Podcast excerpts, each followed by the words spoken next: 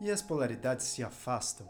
O norte vai cada vez mais para o norte e o sul cada vez mais para o sul, até que em certo momento existe uma tensão. Essa tensão seria a única forma de conexão entre as duas polaridades ou as duas extremidades. Nessa conexão ou nessa tensão, existe então o final de um ciclo e o começo de um novo ciclo que é a aproximação dos dois polos. E assim existe um movimento de contração e expansão. E assim que a vida, o universo e toda a existência da Terra se comportam. Os ciclos existem em todos os aspectos das nossas vidas. E agora, senhores, estamos justamente atravessando mais uma fase para um novo ciclo. Tivemos aí um grande período de separação, polarização, desentendimento, intolerância de ambas as partes, frases, palavras que machucaram uns aos outros, amigos, famílias, mas agora tudo vai melhorar porque estamos em uma nova fase, senhores. Agora é hora da fase da concentração. Deixemos de lado as diferenças e voltamos a nos comunicar de uma forma amigável, de uma forma eficaz e de uma forma humana de ser. Com a linguagem universal, podemos cantar ou falar em prosa ou em poesia ou em simples palavras humildes e conseguiremos reverter este quadro de separação e polarização que encontra-se ou encontrava-se, melhor dizendo, o nosso país em algumas semanas atrás. E é por isso que eu venho hoje com esse papo mais do que atual, que é sobre política, e trouxe para vocês alguém que dedica a vida em entender os políticos, em saber julgar, em saber analisar de uma forma racional, de uma forma inteligente, de uma forma coerente, quais serão os políticos, os líderes do nosso país. Se estamos numa nova fase, que venha o novo. E que passou? E que venha a prosperidade para o nosso país. E para isso temos que continuar sabendo, nos inteirando, pesquisando. E assim seguimos cantando e rodando a vida do nosso país. Se você votou no candidato que não foi eleito, não fique triste. Ouça esse papo até o final. Nas próximas eleições, quem sabe, o seu candidato será eleito. Mas nessas eleições, você também trabalhou a sua tolerância, você trabalhou o sentimento de derrota. Se você votou por acaso no Bolsonaro, você pôde desfrutar do seu voto, pode ficar feliz e agora cobrar do seu novo presidente tudo aquilo que você acreditou e apostou nele. Para você que não votou no Bolsonaro, aprenda a lidar com a derrota. Isso é muito importante, faz parte de uma cadeia de evolução. Em vez de você ficar torcendo contra o Brasil, torça a favor. Quem sabe no final das contas você fale realmente eu não votei nele, mas graças a Deus ele fez um bom governo. E assim por diante. Vamos seguindo, senhores, porque o nosso brasa é imenso, imenso em força, alegria, natureza e temos muito ainda para nos posicionarmos em relação a esse mundo. Vem comigo, mamá, gozar. com otimismo, vamos juntos desejando e lutando para um país melhor. Contribua, faça a sua parte para sermos melhores do que ontem e piores do que amanhã. Vem comigo. Comigo. Renato Dias, o nosso convidado de hoje, é graduado em administração de empresas pela FGV. No início da sua carreira, trabalhou na área comercial da TV Globo e das relações com investidores do Unibanco, antes de se dedicar aos negócios da família, como vocês verão no nosso episódio. Ele também foi diretor do Instituto de Formação de Líderes em São Paulo em 2015 e 2016 e atua como conselheiro do Conselho Nacional de Autorregulamentação Publicitária, CONAR. É diretor executivo do Ranking dos Políticos desde fevereiro de 2017 e vocês vão entender por que, como ele caiu de paraquedas nessa história. Vem comigo, vem comigo. You are now listening. Senhoras e senhores, bem-vindos a mais um dos nossos episódios. Estamos numa fase bastante controversa de opiniões políticas E convidamos um, uma pessoa muito especial justamente para falar sobre política com vocês de uma forma neutra ou de uma forma muito embasada. Está aqui comigo, diretor executivo do ranking dos políticos, o Renato Dias. Primeiro, Renato, brigadíssimo aí por aceitar o convite, estar aqui com a gente hoje e estimular as pessoas a raciocinarem de uma forma um pouco mais elegante nesse mundo político. Renato, queria saber de você como é que funciona o ranking dos políticos. Beleza, Rodrigo, obrigado pelo convite. É, o ranking é um site que analisa o desempenho de senadores e deputados federais. Então a gente junta todas as informações deles relativas a faltas, aos gastos, como eles votam as leis, coloca tudo isso num site, faz uma análise desse comportamento deles no Congresso e aí classifica do melhor para o pior quem são aí os bons políticos do Brasil e quem são os ruins de acordo com esses critérios, né? E vocês dão nota para cada político? Como é que funciona? A pessoa entra no site e ela pesquisa por político pesquisa por nota? Como é que funciona a busca? É, quando você entra no site que é o políticos.org.br, você já dá, já dá de cara com o ranking. Você vai ver lá a ordem do melhor para o pior. E aí é a soma desses critérios que eu comentei. Quais são os critérios? É, presença nas sessões, então quem falta perde pontos, quem vai mais às sessões ganha pontos. Os gastos da cota parlamentar, que é aquela cota que eles têm para gastar com passagem aérea, com gasolina. Para você ter uma ideia, cada deputado pode gastar até 6 mil reais por mês com combustível. A gente fez uma conta até uma vez, dá para ir do Oiapoque ao Chuí e de volta no mês com essa grana, se você pegar e, e, e, gastar aí os 6 mil reais, e tem político que gasta os 6 mil todo mês, uma coisa impressionante. Então quem faz esses abusos perde ponto no ranking. É, o terceiro critério, que é um critério até muito importante, são os processos judiciais. Então a gente faz uma busca em todos os tribunais, é um trabalho muito grande, é, para ver quem tem condenações, quem está como réu, quem está respondendo a processos. Esses também perdem pontos no ranking. E por fim, é o critério que a gente chama de qualidade legislativa, que é como os políticos votam nas principais votações do Congresso. Então aí também tem todo esse histórico lá para quem quiser conferir e também uma análise de como essas votações afetam a vida do cidadão brasileiro. Juntando todos esses critérios, a gente tem uma pontuação final e aí a classificação do ranking dos políticos. Perfeitíssimo. Então, pelo que eu entendi, são vários critérios objetivos e um critério subjetivo que seria de como eles votam, né? Porque como eles votam, é, quem, quem faz esse julgamento assim, se eles votam bem ou mal, ou certo ou errado? Quem que julga como esses políticos votam? É, esse critério das votações, é, Rodrigo, é o mais subjetivo mesmo, né? Como você falou.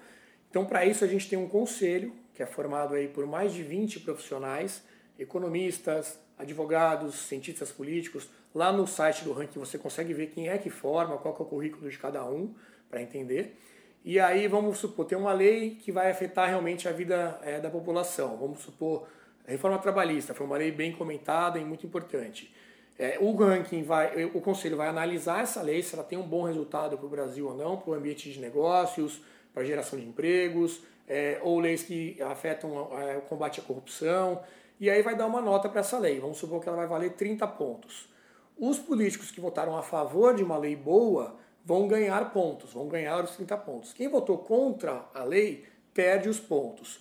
E uma lei é, que seja ruim, considerada ruim, vai ser o inverso. Por exemplo, fundão eleitoral, aquele dinheiro que eles separaram, dinheiro público, para bancar as campanhas eleitorais. É uma lei ruim, foi considerada pelo Conselho como uma lei ruim. Então, quem votou a favor do fundão perdeu ponto, quem votou contra ganhou. E aí, Rodrigo, tem uma, uma ferramenta interessante no site que é o meu ranking. É, com o meu ranking, se você discorda de alguma opinião do Conselho, você pode alterar esse sinal da lei.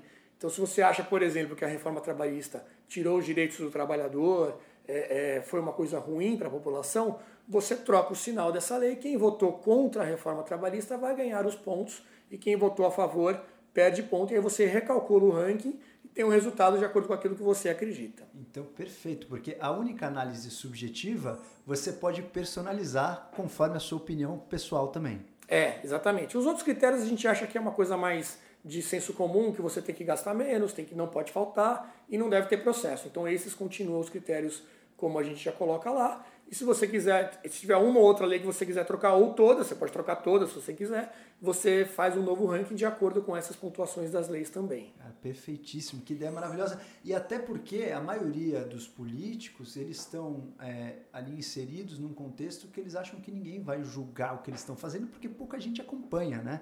Então é muito fácil você votar em algo que você vai se dar bem individualmente, uhum. mas depois tem um outro discurso na prática quando você vai ser candidato. Então o ranking serviria até para você deixar um trabalho político de uma forma é, bastante na vitrine, onde Isso. todos possam julgar Isso. sem ter esse trabalho que na verdade ficou para o ranking. Agora, o que, que o ranking ganha com isso? É, só um complemento desse seu comentário, Rodrigo, que é o seguinte essas informações todas, elas são públicas, elas estão disponíveis no site da Câmara, do Senado, nos tribunais de justiça, mas dá um trabalhão para você juntar tudo isso, para o cidadão comum ficar lá entrando, mesmo no site da Câmara e do Senado, os links estão um pouco escondidos, você tem que fazer uma, uma pesquisa muito grande. O que, que a gente faz? A gente junta tudo num lugar só, de uma forma bem amigável, que qualquer pessoa consiga entender, e encontrar é, essas informações de uma forma fácil para o cidadão comum. Então, os políticos ficam preocupados porque agora qualquer coisa que eles fazem lá tem uma, uma transparência e uma divulgação muito maior. Mas a tua pergunta tinha sido sobre. É, como começou? O que, que o ranking ganha com isso? É. Assim? Porque se vocês fazem uma coisa que está aberto para a população, né? Uma pessoa poderia ir lá e investigar tudo isso. Obviamente dá um trabalho do cão. Quem uhum. não trabalha com isso provavelmente não vai ter, né? Nem tempo e nem esse critério que vocês têm. Isso. É, vocês cobram alguma coisa do, da, do cliente ou da pessoa que está julgando? Uhum. O que, que o ranking ganha com isso? O ranking é uma iniciativa é, sem fins lucrativos. Então é, é realmente um, um, projeto aí de dois empresários aqui de São Paulo, o Alexandre Ostroviec e o Renato Feder eles queriam fazer algo realmente para contribuir com a comunidade, enfim, trazer algo de volta para o Brasil. Eles são já dois caras de muito sucesso, então eles falaram: olha, como é que eu posso é, trazer algo que possa ajudar a gente melhorar os políticos, melhorar as leis? E foi através de uma experiência, Rodrigo, o Renato, um dos sócios, outro Renato, né, meu xará, ele queria fazer uma votação consciente na eleição de 2010 para deputado. Falou, olha, vou procurar, porque ninguém dá, dá muita bola né, para deputado. Sim. Acho que essa eleição foi a primeira que as pessoas realmente pesquisaram e foram atrás. Mas ele lá em 2010, já faz duas eleições, ele falou, olha, quero fazer um voto consciente, sabendo em quem eu estou votando. Ele não conseguiu fazer essa pesquisa. Ele ficou uma semana na internet procurando, tinha lugar que falava bem do cara, no outro falava, falava mal, ele ficou mais confuso no, no final da pesquisa do que no começo. Então aí deu um que ele falou, pronto, é isso, eu vou fazer um site que vou trazer todas essas informações é, é, reais, é, informações corretas, e aí as pessoas vão poder ter onde se, onde se basear no seu voto e consultar. Então é daí que veio a ideia, é bancado pelo dinheiro deles mesmo, do bolso, não tem, não tem receita o projeto, a gente recebe doações até de outros empresários também, pessoas físicas que acham o projeto relevante e querem contribuir, mas a gente não tem receita, é tudo de graça, você pode acessar lá, utilizar todos os recursos do ranking sem ter que pagar nada. Se quiser doar também, a gente aceita, mas se quiser só consultar, é um projeto realmente é 100% gratuito. Mas tem, tem, tem uma equipe grande por trás, né? É, você, por exemplo, você recebe salário para estar lá? É, eu sou um profissional do ranking, eu trabalho nisso, então eu tenho um salário. A equipe é pequena, além de mim, a gente tem mais dois é, estagiários que me ajudam a compilar essas informações. Sim. A gente tem alguns serviços terceirizados, parte de tecnologia principalmente, para integrar o nosso site com o site do Senado e da Câmara, por exemplo. A, a gente já trabalhou com assessoria de imprensa, é, enfim, mas aí são, são pessoas que não estão na estrutura fixa do ranking. Então existe um gasto sim, um gasto que, que não é tão baixo assim, mas realmente é a vontade desses empresários, desses dois fundadores, de contribuir com o Brasil e que faz eles é, fazerem esse, esse esforço financeiro, inclusive, para botar o projeto no ar. Eu fui para lá, Rodrigo, até uma história é, que acho que vale a pena a gente contar aqui. Eu estou no ranking desde o início do ano passado. E eu era uma pessoa que, enfim, acompanhava a política, não era um alienado, mas também não era uma pessoa que estava ali trabalhando com isso, né? É, e como é que eu fui parar lá? É, eu, no início da minha carreira, trabalhava no mercado financeiro, trabalhava em banco, e aí, em meados de 2009, é, eu saí do mercado para cuidar dos negócios da minha família. Minha família mexe com fazenda, com produção rural, é, já há muito tempo, desde meu bisavô, meu avô. E na época, meu pai teve um problema de saúde, é, as coisas estavam um pouco conturbadas, problema com banco, com dívida. E eu saí então do banco para tocar esse negócio junto com meu irmão. Meu irmão é agrônomo, foi morar na fazenda e eu fui cuidar dessa parte da papelada. No meio disso tudo, para complicar ainda mais a situação, porque até então é uma história comum que muita gente já, já fez isso, né?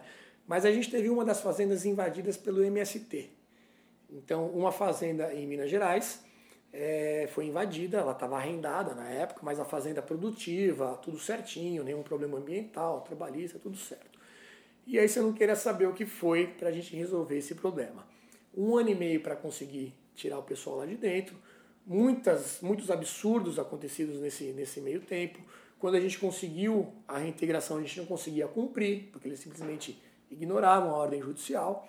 E foi nesse momento que me deu um clique que eu tinha que, de alguma forma, é, é, trabalhar também com isso e me envolver de uma certa forma na política. E tem um episódio, Rodrigo, que foi o seguinte: eu contei essa história na época, eu fiz um e-mail resumindo o que estava acontecendo e mandei para todos os políticos que eu imaginei que pudessem me ajudar. Então mandei para todos os deputados, senadores, governador. É, Você com... fez uma pesquisa dos contatos deles, é isso? É, foi, foi o meu primeiro contato mais próximo com a política foi esse. Eu, eu peguei quem poderia estar ali mais ligado a, a, a, causa né, do agronegócio ou de segurança pública e mandei para umas 100 pessoas, para 100 entre deputados, senadores, jornalistas, é, um resuminho ali do que estava acontecendo. E eu tive, Rodrigo, só uma resposta. Naquela Quantos e-mails você mandou? Um torno de 100 e-mails, se Nossa. eu for contar aí todos os, os contatos que eu mandei. E tive uma resposta apenas naquela época. E a gente está falando de 2013 isso, tá? Então já tem aí mais de cinco anos. Queria até te mostrar qual foi a resposta aqui para você ver. Caro Renato, a inversão de valores está patente. Vivemos um período de falta de autoridade. Eu até diria que falta também vergonha pela passividade que demonstramos. Acredito que estamos próximos do limite, infelizmente. Não é o que se deseja, mas a paciência também acaba. Peçamos a Deus que nos ilumine e que podemos sair da situação sem o sacrifício dos inocentes. Forte abraço, Jair Bolsonaro. Pois é. Foi o único que te respondeu. Foi o único. Então, assim, eu não, nunca fui um grande entusiasta do Bolsonaro, nada disso. Nessa época você nem não tinha nenhum contato. Não tinha contato nenhum. Ele foi um. Você mandou um e-mail como Mandei um e-mail na lista de entre todos os outros que eu, que eu pensei que pudessem se sensibilizar com o ocorrido, né? E ele foi o único que respondeu e ele realmente é, leu, depois ele mandou outras perguntas a respeito do, do, do caso. Mas assim. É... Cita outras pessoas que você mandou e que não responderam, só para ter uma noção. Ah, eu mandei, por exemplo, o Ronaldo Caiado, que é um cara muito ligado com o agro, né? A Cátia Abreu, na época também, depois até ela mudou de lado, mas ela era muito é, representativa dessa classe. É, todos os, os, os, os, que eram do PSDB, né? Se a gente for pensar que o que o MST estaria mais ligado aos partidos de esquerda, então todos aqueles que não fossem tão de esquerda, eu mandei é, esse relato para tentar de alguma forma é, resolver esse problema, já que eu fiquei um ano e meio sem a Fazenda, né, para conseguir retomar a posse dela. É, então todos esses grandes figurões aí do, do, do Congresso daquela época a gente mandou e eu tive a resposta do Bolsonaro. Nem conhecia o Bolsonaro na época direito, foi 2013 isso, ele era é, super desconhecido é, não era esse, esse fenômeno que virou depois, né? É, mas eu acho que isso, de certa forma, ajuda a explicar o que aconteceu, né? O, essa vitória dele. Porque eu ouvi até uma frase outro dia, Rodrigo, que a violência hoje, a criminalidade, é a nova inflação. Então, se um tempo atrás, no final dos anos 80, começo dos anos 90, o, o, o, o brasileiro comum sofria muito com a inflação, que era aquela coisa de preço sendo remarcado né, na, prateleira do supermercado, quem, quem é mais antigo, quem é mais velho lembra dessa fase? É, hoje, a pessoa comum que trabalha, que pega ônibus, que, que, que, que sofre com, esse, com isso no dia a dia, é, eu acho que é a violência. E ele, e aí sem entrar no mérito se, se ele vai conseguir resolver isso ou não, se ele tem condições para resolver ou não, ele representou o combate a isso. Né? E um e-mail como esse acho que é um exemplo autêntico. O que, que você de, sentiu de ao ler essa resposta dele nessa época? Eu, eu, ele, de fato, não conseguiu fazer nada efetivamente na época, né? Isso é, é nem estava no alcance dele fazer nada, mas eu me senti pelo menos ali é, com conforto, com, amparo, com um amparo, com alguém que, que se sensibilizou e demonstrou ali uma solidariedade e que reconhece que aquilo realmente não poderia acontecer daquela forma. Né?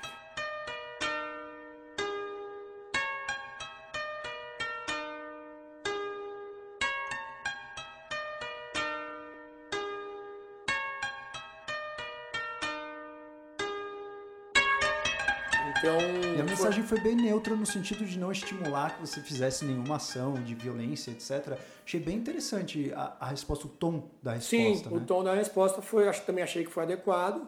É, mesmo depois, agora, quando chegou na época da eleição, é, isso não me fez na época virar um, um, um seguidor fanático dele, Sim. não, nada disso. Eu até fui lembrar desse e-mail mais recentemente, depois, é, de quando estava com a eleição, tudo tudo mais em, em, acalorada, né? Eu falei, nossa, eu acho que teve um e-mail do Bolsonaro naquela época. E aí eu dei uma busca no, no e-mail e encontrei.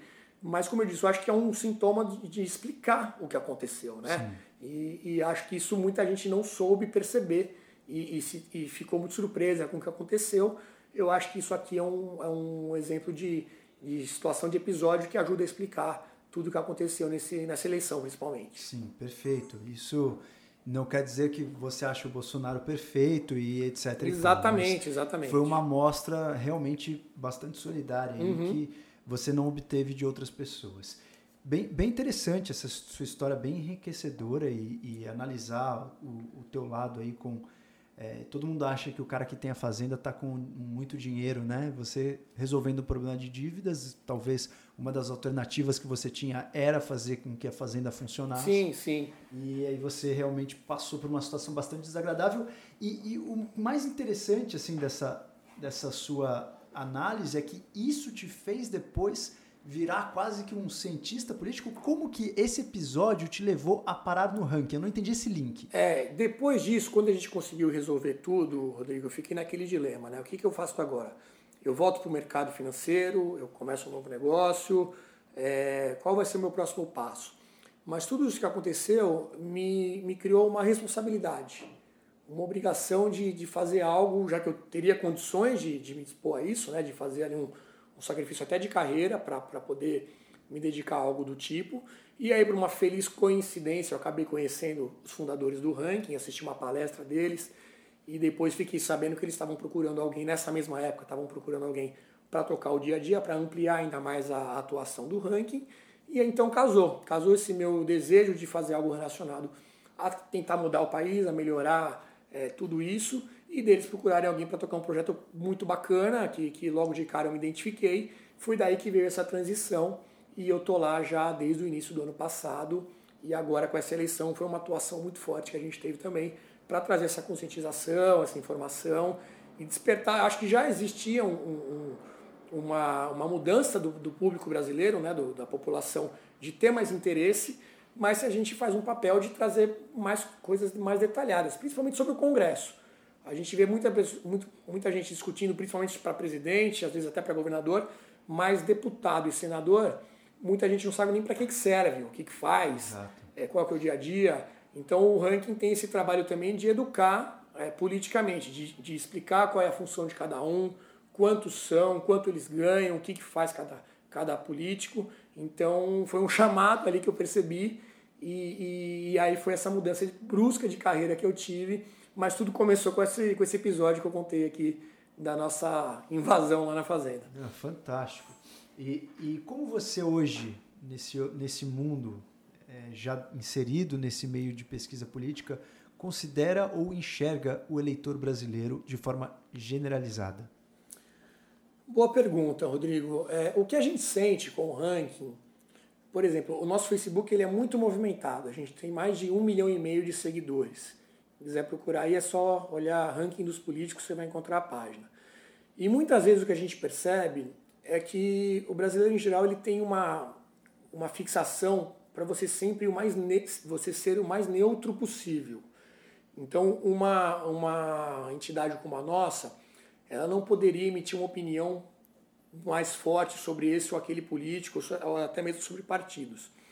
Eu acho que isso faz parte até de uma imaturidade é, ainda na nossa sociedade, que está passando por um processo de amadurecimento muito bom, muito forte.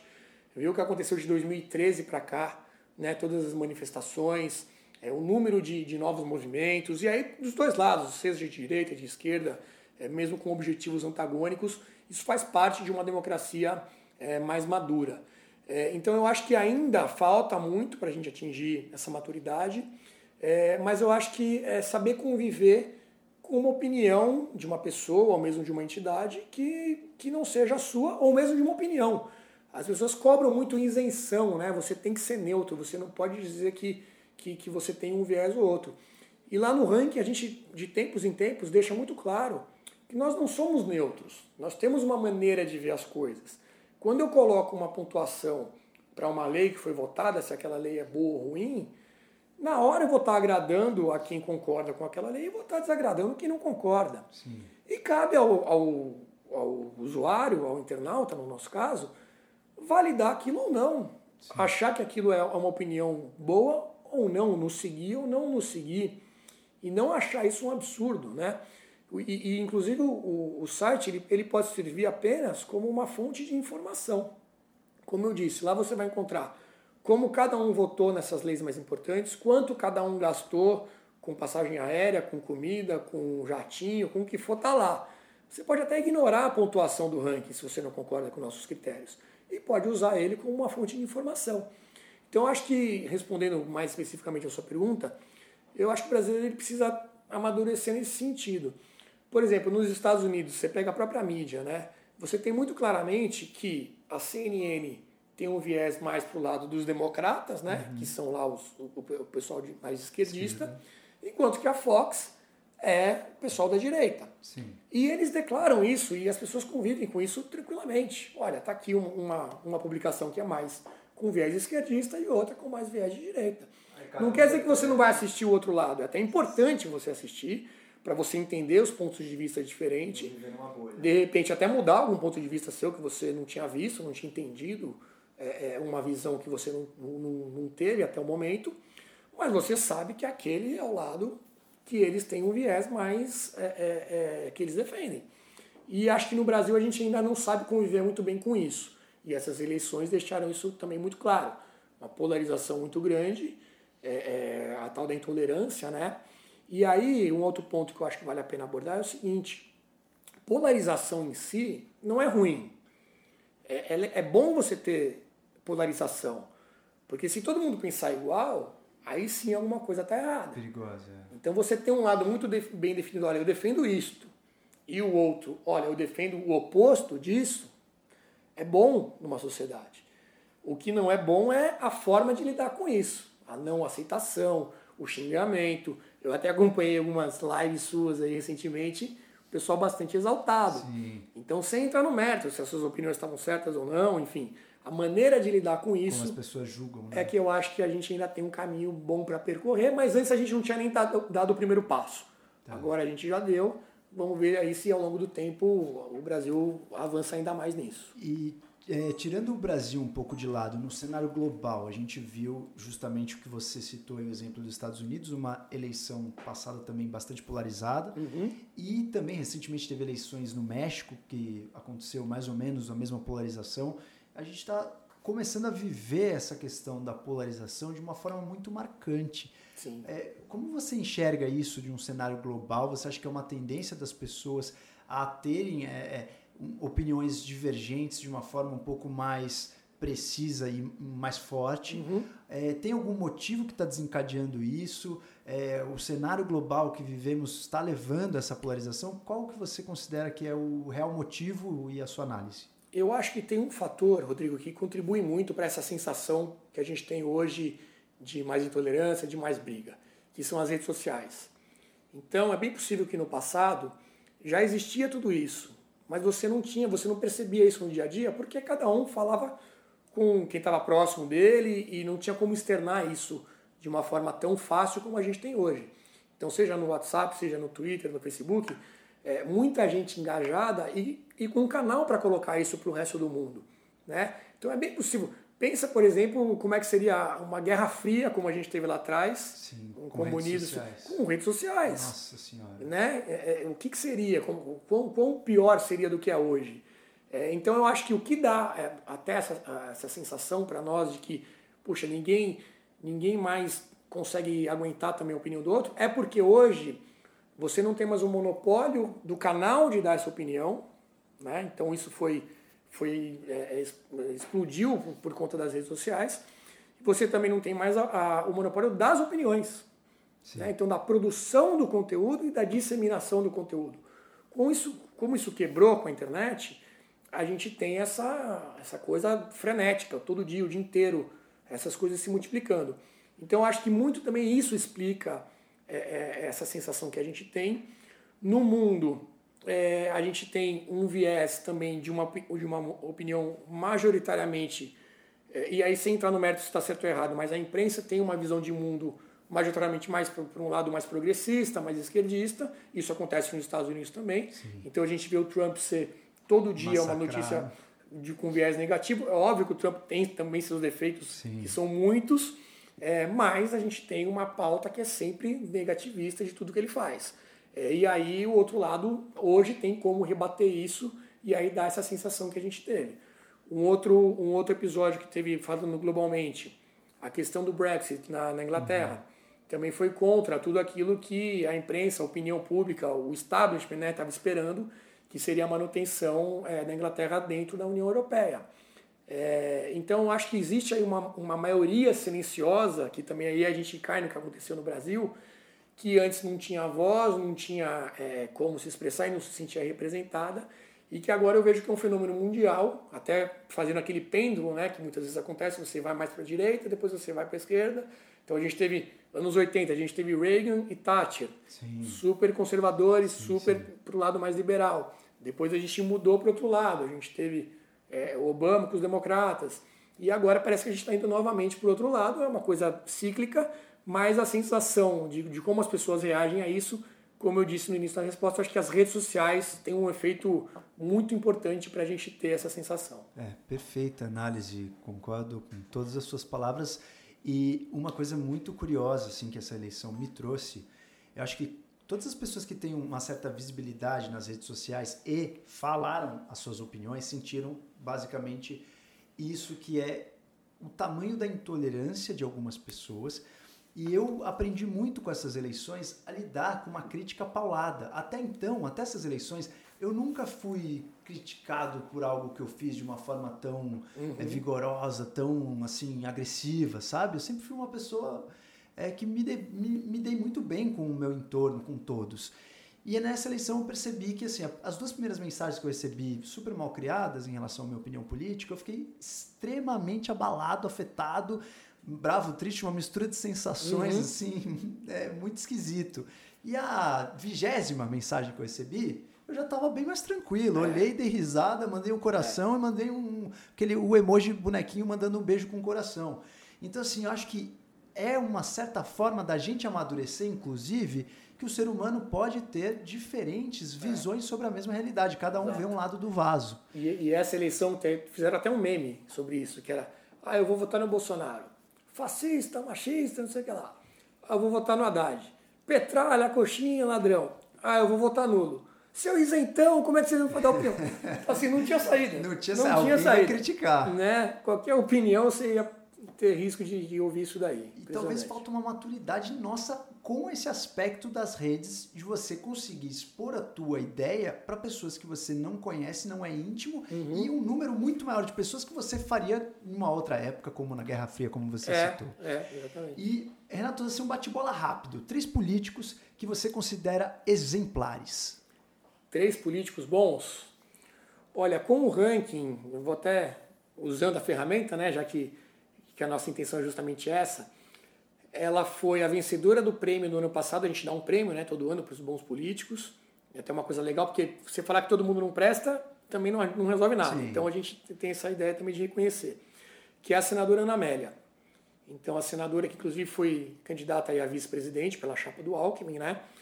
Ela, ela tem uma postura super coerente, ela é firme nas posições dela, ela não fica em cima do muro, então, eu acho que ela é um exemplo, ela é super é, é, econômica também, não faz gastos daquela parte toda do cotão que eu comentei também, não tem nenhum problema de processo judicial. Então, eu acho que ela é uma pessoa que eu aprendi a admirar a partir do momento que eu comecei a acompanhar mais de perto. É, falei de um senador, vou falar de um deputado agora, que é um deputado novo, e é um deputado. É interessante a história dele porque ele é de uma família já tradicional da política, de um clã de muitos anos, ou seja, tinha tudo para ser mais um daquelas velhas raposas, mas ele tem uma postura bem diferente, que é o deputado Pedro Cunha Lima, da Paraíba. É um cara super jovem, como eu falei, tem ideias muito boas, faz discursos muito bons. Quem quiser depois buscar no, no YouTube algum discurso dele lá no plenário. Eu acho que é uma liderança nova do, do, PSDB, que é um PSDB que foi um dos partidos que mais perderam com essa eleição, né? E é um cara renovado aí que eu acho que também é, eu recomendaria para as pessoas prestarem atenção. Senador, deputado, agora eu vou falar de alguém novo, alguém realmente de fora, que já é um político, mas que está entrando agora no Congresso, vai estar tá, a partir do ano que vem, vai ser avaliado pelo ranking, que é um deputado do Rio Grande do Sul, que era deputado estadual e agora se elegeu deputado federal, que é o Marcel Van Hatten, do Partido Novo. Também um cara super jovem, super bem informado, tem excelentes discursos também na internet para você olhar e, e, vale a pena ficar de olho. Ele vai começar o ano que vem, então acho que dá para deu uma diversidade boa aí. Alguém já antiga, senadora Ana Amélia, um deputado que já está lá, mas é de uma nova safra, e o outro deputado que vai começar a partir do ano que vem. Eu acho que são três bons exemplos aí para o pessoal prestar atenção.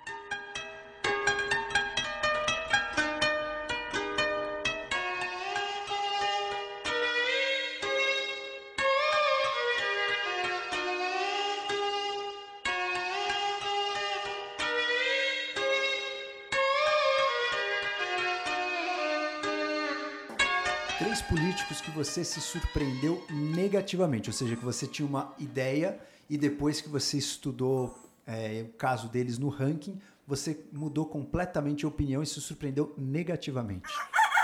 Vamos lá, é, tentando seguir o mesmo critério. Eu acho que muita gente, eu não vou dizer nem que eu me decepcionei, mas é, é, é uma opinião que eu, consegui, eu votei nessa pessoa e depois eu vi que, olha, não tem como defender, não vou defender aquilo que é injustificável, que é o Écio Neves. Então, muita gente votou nele em 2014, via ali uma solução melhor do que a Dilma, mas tudo mostrou, todas as evidências, todos os envolvimentos dele mostraram que é um cara que a gente não pode é, considerar para a política mais. Uepa! Acabou se elegendo agora como deputado em Minas, né, infelizmente, teve ali cerca de 100 mil votos, mas já é uma, uma diferença muito grande, né? Um cara que teve milhões e milhões de votos numa campanha presidencial é eleito agora para deputado, ele era senador, baixou então o nível dele para deputado, com só 100 mil votos, então é um cara que aí do PSDB, que é um péssimo exemplo para a política. Falei do PSDB, vamos falar do PT então, a senadora Gleisi Hoffmann, presidente do PT inclusive. Então ela tem, é, independente da ideologia, ela tem posições que eu acho antidemocráticas. Vou dar um exemplo. Quando foi é, feita a votação da reforma trabalhista, a votação teve que acontecer primeiro na Câmara, depois ela foi para o Senado.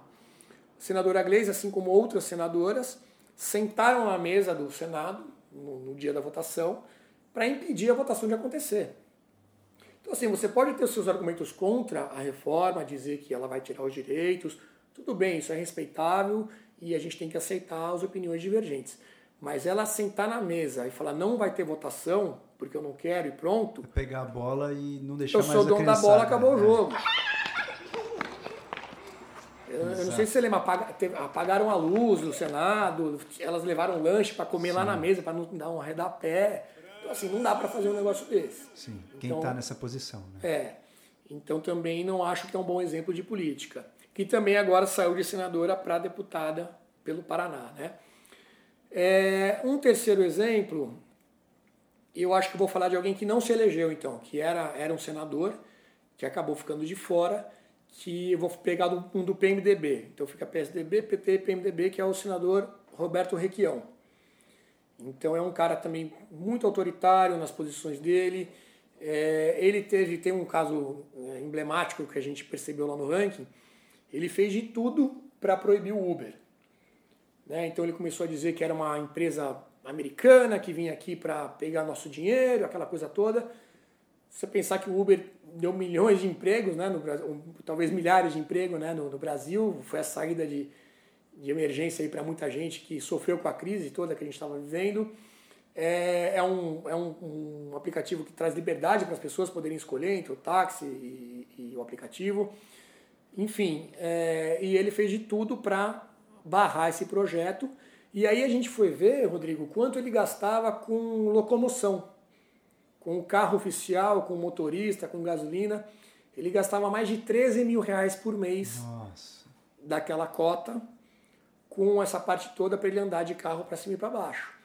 Então é muito fácil você ser contra o Uber, que as pessoas, a população mais pobre, tem uma alternativa ali que barateou, inclusive o, o transporte, seja para ela pegar o transporte, seja para ela trabalhar. Só que ao mesmo tempo ele tem uma regalia, uma mordomia ali de 13 pau por mês, é, gastando com motorista, com aluguel de carro, com gasolina e tudo isso.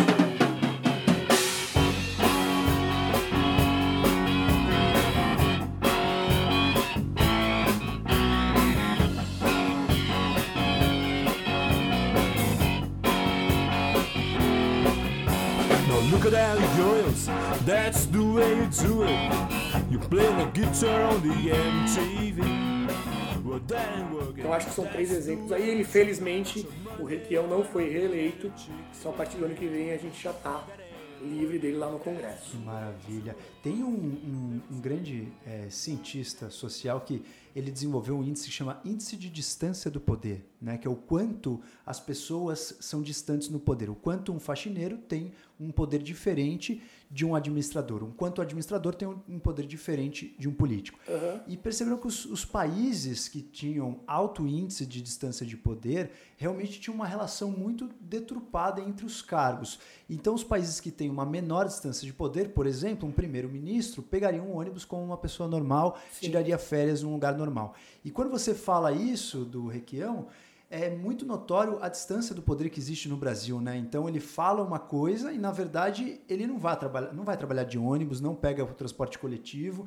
E isso ainda no Brasil, infelizmente, é uma questão bastante atrasada ainda no nosso funcionamento, como a nossa democracia e os direitos dos políticos ainda funcionam. Concordo. E eu acho que talvez a gente tenha bastante a evoluir nesse é. aspecto. É. E, e, esse é um dos três pilares do ranking, na questão até dos critérios. Né? A gente falou que tem um critério que é mais subjetivo, mas tem três bandeiras que a gente persegue para fazer as análises das leis. É, o, combate a, o quanto aquela lei vai ajudar o combate à corrupção, o combate aos privilégios, que é isso que a gente está falando aqui agora, e uma melhoria da eficiência da máquina pública, tornar o Estado mais eficiente. Então, essa questão dos privilégios é, tem que ser alvo que a gente espera, inclusive, que agora, o Bolsonaro, até no discurso dele de, de posse, falou um pouco disso. A gente espera que na prática ele coloque isso para funcionar e a gente corte essa distância entre o cidadão comum e aqueles que nos, repre nos representam. Né? É, eu estou vendo muita gente falar agora na questão é, da eleição do Bolsonaro. O Bolsonaro foi eleito com 55% dos votos, de uma forma democrática, e estou vendo bastante gente citar a resistência ao Bolsonaro, inclusive teve protesto com bolos, etc. Como você enxerga esse movimento? Olha, Rodrigo, eu acho que primeiro ele nem começou ainda, né? O Bolsonaro foi eleito aí há pouco mais de uma semana e então as pessoas precisam primeiro esperar, ver se existe muito medo, né, do que ele poderia fazer. Eu não acho que isso deve ser ignorado. Realmente ele já fez muitas coisas no passado que são, é, como é que se diz, deploráveis, que não deveria ter feito. Já falou muita coisa muito ruim, mas eu acho que não é o momento agora de você sair falando as coisas que muita gente está falando. O Boulos, por exemplo, fez um discurso aí, incitou o pessoal para ir para a rua. Eu acho que isso sim é muito antidemocrático.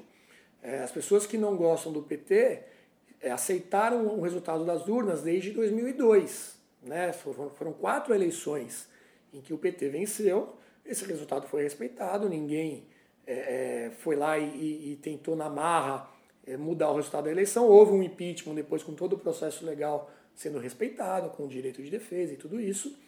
Mas eu acho que agora é, esse pessoal precisa acalmar um pouco os ânimos e saber lidar com a democracia. Né? A democracia não pode ser válida só quando o nosso candidato, o candidato que a gente é, pretende e ganha. Quando o candidato que a gente mais gosta ganha. Quando a gente perde. Tem um discurso muito bom até do Obama falando sobre isso, quando ele perdeu a eleição para o Trump. Ele faz um discurso ali já na transição que é excelente. Ele fala: olha, esse é o jogo, agora a gente vai ter que torcer para que o Trump seja um bom presidente. E eu acho que é o que deveria acontecer. O, o, o Bolsonaro ele, ele por ele ter feito muitas vezes um discurso também muito forte, cabe a ele agora também ter uma, uma postura de união do país, Sim. de trazer as pessoas para o mesmo barco. Ele vai governar para todo mundo, ele não vai governar só para quem votou nele.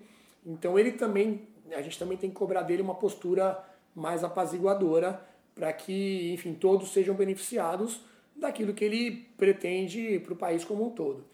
Então eu acho que é, essa questão aí da, da resistência, esses discursos, também tem uma falta de maturidade, né? A mesma coisa que a gente falou numa outra pergunta. Eu acho que essas pessoas também, muitas delas, têm que aprender a lidar com o contraditório, com a, a derrota nas urnas. É, tem muito revolucionário também que revolucionário de rede social, né, Rodrigo, que, que gosta de fazer um barulho, aquela coisa, mas que precisa primeiro cuidar da sua própria vida, botar as coisas em ordem, arrumar a cama, né, como Sim. o pessoal brinca, para depois querer fazer algo é, muito além disso, mudar o mundo, né? Então eu acho que é isso. É, as pessoas participaram mais esse ano, o brasileiro está ficando mais maduro, está participando mais da, é, da política. Agora, tem que saber lidar com isso e ter calma para daqui para frente a gente realmente ter um país melhor. Se o país fosse um navio ou um barco, os políticos seriam é, quem domina o leme, qual é, na verdade, o rumo que esse país vai tomar e que esse barco tomaria numa navegação. É, se você tivesse três conselhos para dar para aquelas pessoas é, poderem votar melhor e escolher o rumo melhor da sua nação, uhum. baseado em toda, todo esse seu background, esse seu know-how, quais seriam os três conselhos que você daria para as pessoas terem uma vida melhor, votarem melhor e um futuro da nação melhor? Olha, Rodrigo, acho que o primeiro deles seria você não ter um político de estimação. Alguém que você, não importa o que ele faça, você vai defender aquele cara para o resto da vida porque você defendeu lá atrás, então você tem um compromisso de defender. Não. Se você votou numa pessoa, se esses três que eu falei aqui agora são bons exemplos, né? Se amanhã algum deles fizer algo que vai contra tudo aquilo que eu acredito, que é o correto, que é o que ele deveria fazer, eu tenho que ser o primeiro a criticar. Eu não posso me amarrar é, porque lá atrás eu fui a favor e, e, e, defender essa pessoa. É o caso do Aécio, né? Muita gente votou no Aécio, pouca gente até era fanática pelo Aécio, né? Vamos sim, ser sinceros, era a opção que as pessoas fizeram na época.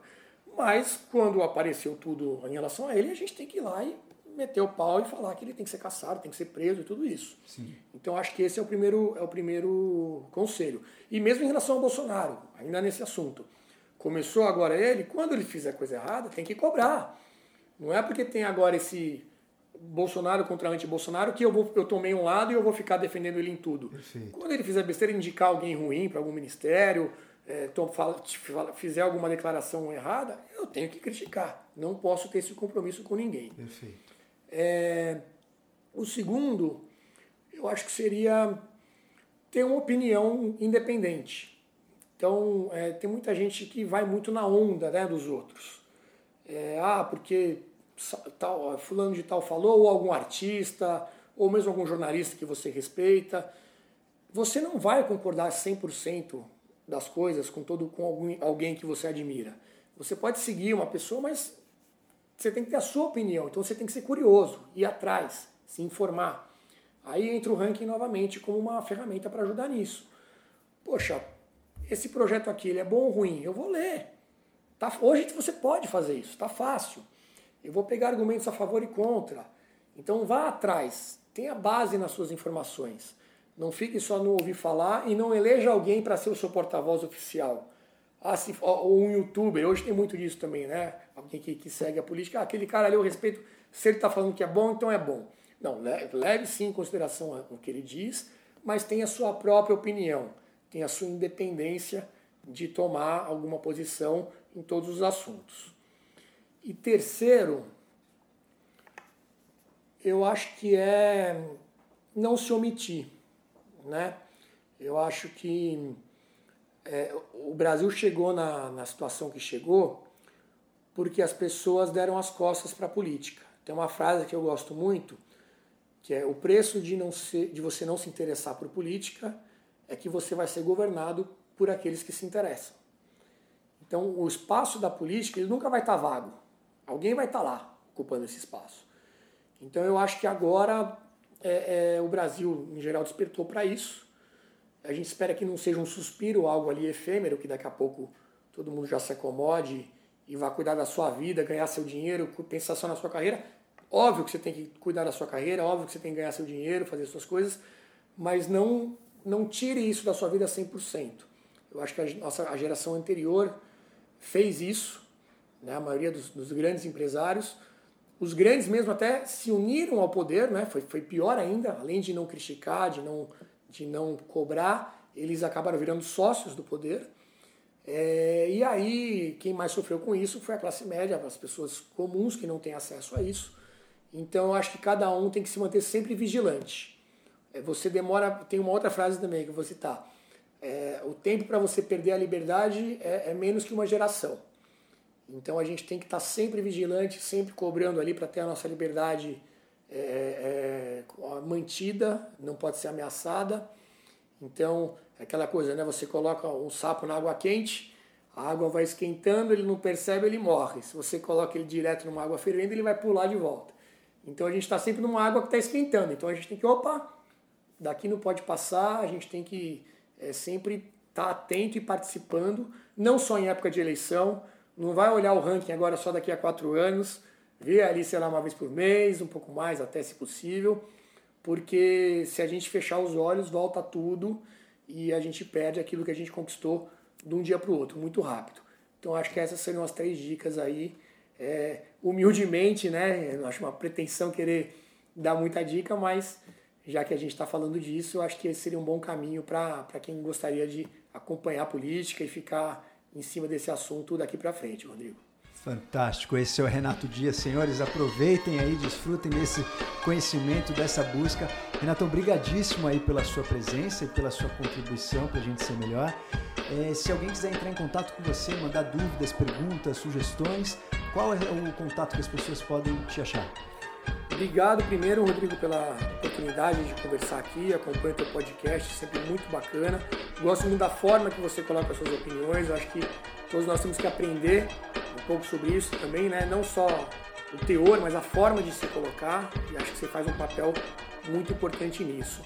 É, o ranking, o, o, site é o que eu já falei, é o políticos.org.br. A gente tem também todas as outras redes sociais, Facebook, Instagram, Twitter, é só buscar por ranking dos políticos. Temos um canal no YouTube também, com alguns vídeos que a gente tem feito agora comentando é, os principais acontecimentos. E quem quiser entrar em contato, a gente tem o, o contato pelo e-mail, que é o contato arroba. Vou deixar o meu pessoal também, que é o renato.dias. Mais uma vez agradeço e peço a todos que conheçam, é, cliquem na página e nos ajudem aí a mandar essa mensagem para mais pessoas. Se alguém tiver alguma questão, então, você vai lembrar do exemplo do Jair Bolsonaro e responder o e-mail. Exatamente, boa lembrança. Renatão, brigadíssimo aí pela presença, foi uma maravilha. Senhores, desfrutem.